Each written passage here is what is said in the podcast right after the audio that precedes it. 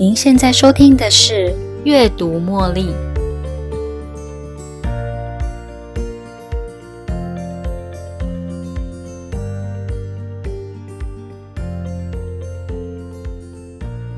如果你有机会遇见上帝，你会想问问什么问题呢？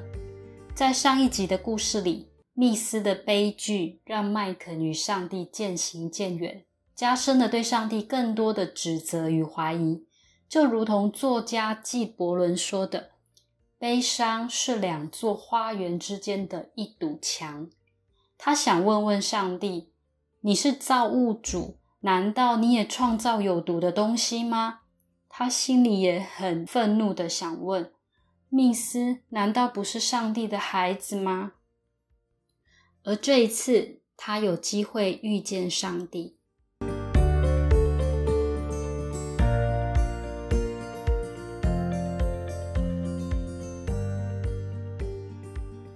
在一场暴风雨的冬天，雨水落到地面，直接冻结成雪。麦肯敲开被冰雪封住的信箱，收了一封信，上面没有署名、寄件者跟地址，也没有贴邮票。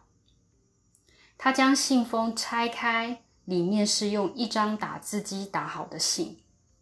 麦肯，好一阵子没联络了，想念你。如果你想聚聚，下周末我会去小屋。老爹。麦肯有点恼怒的猜想：到底是谁投这封信到信里？这应该不是邮差放的。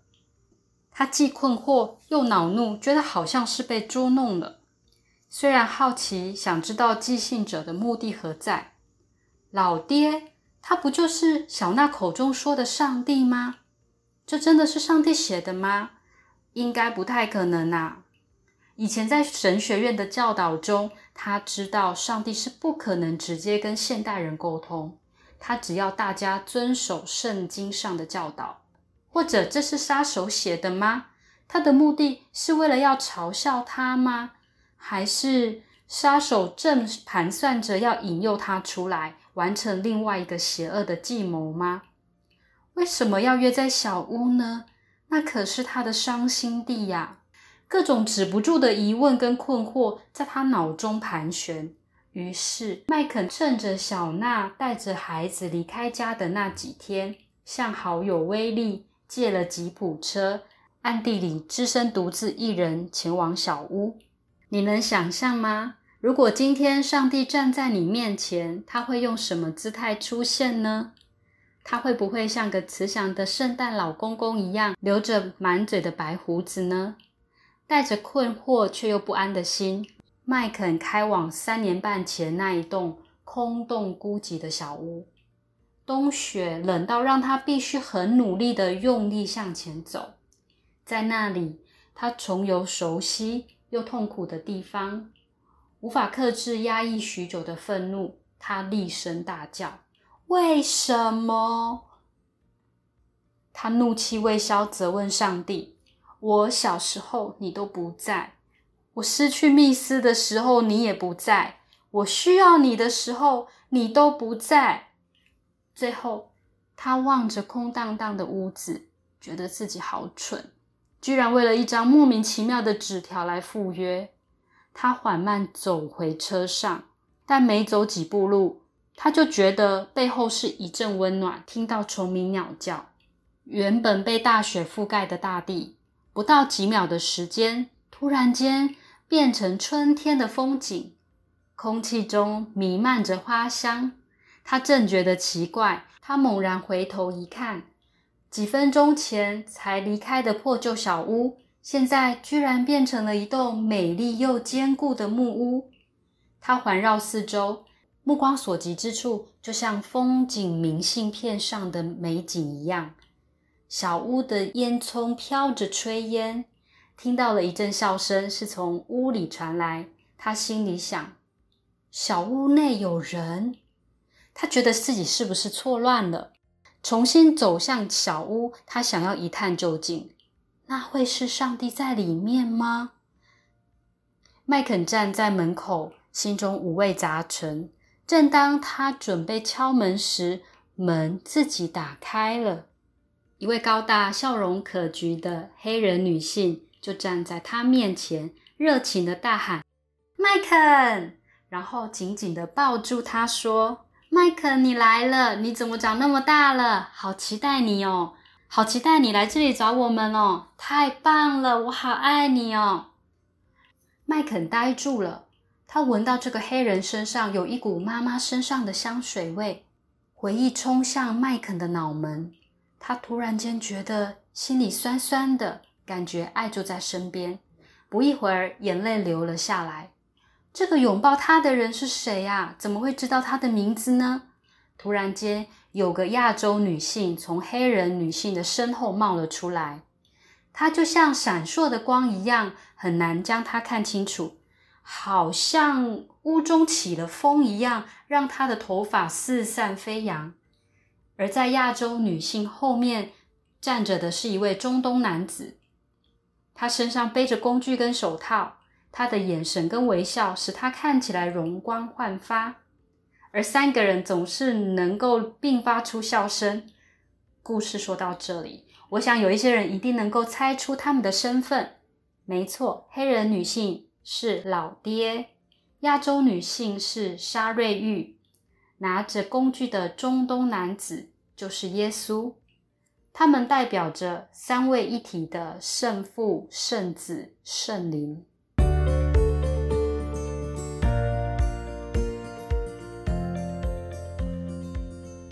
打完招呼后，耶稣继续回到工作室完成一项木工计划，而沙瑞玉。整理花园，老爹在厨房一边听着音乐，一边用面粉做烘焙。在这两天的日子里，麦肯跟老爹、耶稣还有沙瑞玉在各自的工作里共处。他协助沙瑞玉在花园帮忙。他看到花园一角的不规则与杂乱的，和他原本期待应该是井然有序的花园不同。沙瑞玉剪断各种植物，还有花。将那一片区域用镰刀清除，然后拔除这些被镰刀清除到只剩下根部的全部植物后，将移除的植物堆全部烧掉。他说明天要在这里种下一个特别的东西。虽然花园看起来一团乱，还有很多处是需要整理的，而麦肯却觉得待在那里非常舒服。沙瑞玉对他说：“这个花园是你的灵魂。”而这一团乱就是你，我们一起带着相同的目的，在你的内心工作着。完美的图案正在浮现中，这是命运的不规则碎形。麦肯到耶稣的工作室找耶稣，他看到耶稣用砂纸磨好桌上的一个看似棺木的箱子一角。耶稣完成后，拍拍手上的粉末，问他要不要一起去湖边散散步。当他们走到湖边，耶稣带他走向桥墩的末端，他们将一起从水面上行走。当麦肯踏上水面时，感觉轻盈。虽然湖水还在流动，但是水并没有高出他的脚踝。他们继续向前走，眼前是一座峭壁边缘飞泻而下的瀑布，落入池塘中，还有一片广大的高山原。他们从小溪旁的小径踏出水面休息。麦肯坐着，将美景看进眼底，而耶稣就在旁边陪伴麦肯。他们谈及了人类对地球的伤害、人类的选择以及与神的关系。耶稣告诉麦肯，要他独自顺着路往前方森林的一条小径走过去。麦肯沿着路。他进到一个伸手不见五指的地方，不久后，眼前就有一条明亮的通道。顺着路，他走过去，看到了木桌，以及后面坐着一位西班牙容貌的美丽女子。她身穿长袍，就有如高等法院的法官。女子跟麦肯说，她来的一部分原因是因为小孩，有些父母太衰弱。而无法好好的爱孩子，有些父母几乎无法好好的爱孩子。这个女子跟麦肯谈到审判以及上帝的公平性。麦肯明白为何会发生在密斯身上的厄运。麦肯过去误解了上帝的心意，以为是上帝在惩罚自己。突然间，寂静的山洞被孩子的笑声打破，朝着声音的方向走去。麦肯看见了一群小孩在溪水旁嬉戏玩耍。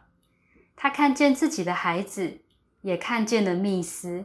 他想要走近一点，看个仔细。于是他伸出手，却被一股力量推开。仿佛听见了他的声音，密斯从人群中跑了出来，站在他的面前。女子对麦肯说：“从他那里看到的是瀑布。”不过他知道你就在瀑布的后面，只是他看不见你。密斯他用嘴型加动作向麦肯说：“我爱你。”看到密斯过得很好，麦肯喜极而泣。于是女子带着麦肯走回去刚才与耶稣分手的地方。耶稣在前面等着他。他们谈到神未曾离弃自己，也提到了宗教以及制度的组织。上帝分享他们能看到的东西给麦肯，两人之间的每一段关系绝对是独一无二的。我们无法用同样的爱来爱其他人。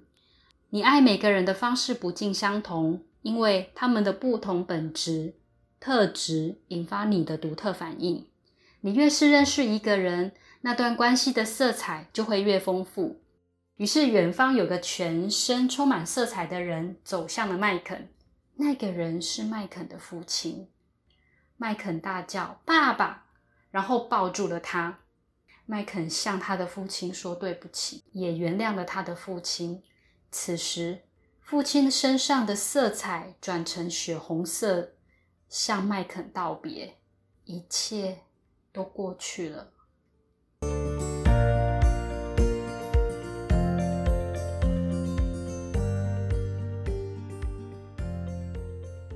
找到密斯了。一大清早，一位头发泛白、留着山羊胡的男子催促着麦肯起床。是老爹。他们走向森林步道的小径，渐渐的，森林的树开始变得稀疏，路径越来越陡峭。到达了一片岩石的老爹，将身上的袋子还有铲子放下。老爹为了减少麦肯的痛苦，让他先学习原谅，然后带着麦肯，带他让他看一个令他痛苦的东西。闭起眼，着色本、蜡笔、血迹斑斑的洋装，这些画面都令他心碎。透过老爹的协助，麦肯终于能原谅那个杀人魔。他们沿着红色弧形的记号。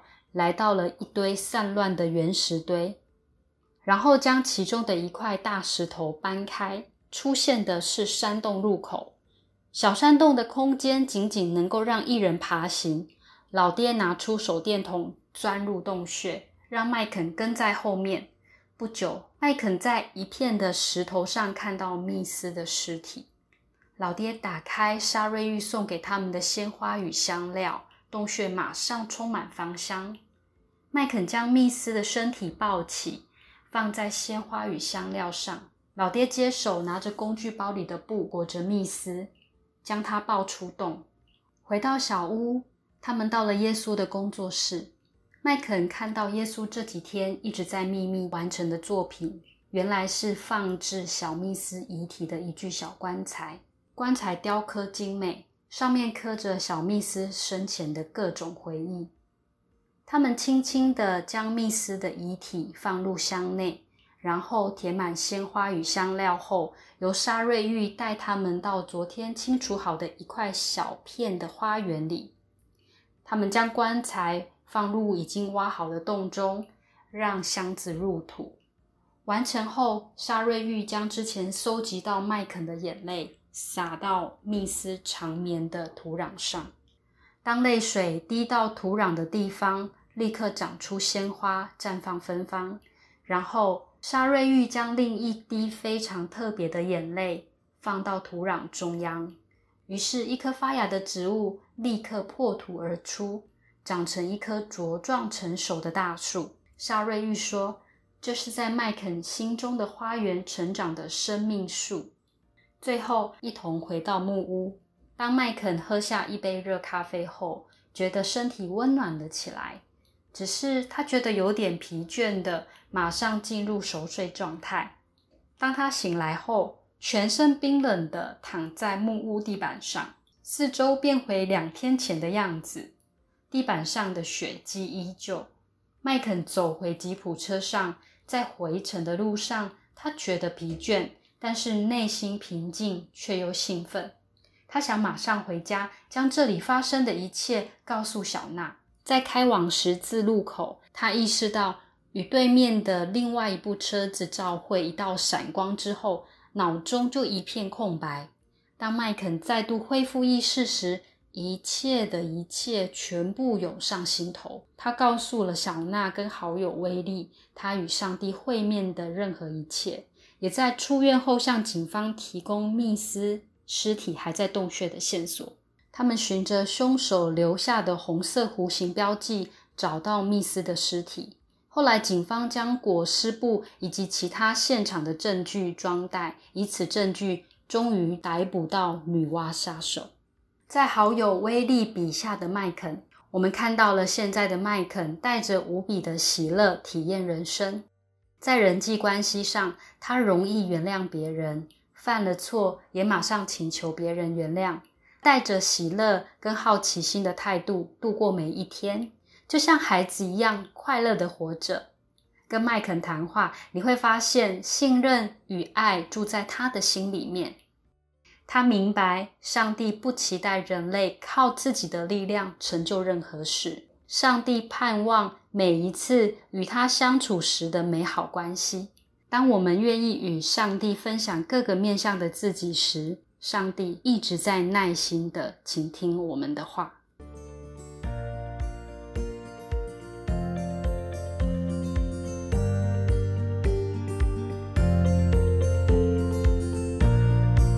又到了节目的尾声，如果你喜欢今天的节目，邀请您在 Podcast 留下五星评论、订阅并分享这个频道给您的好友。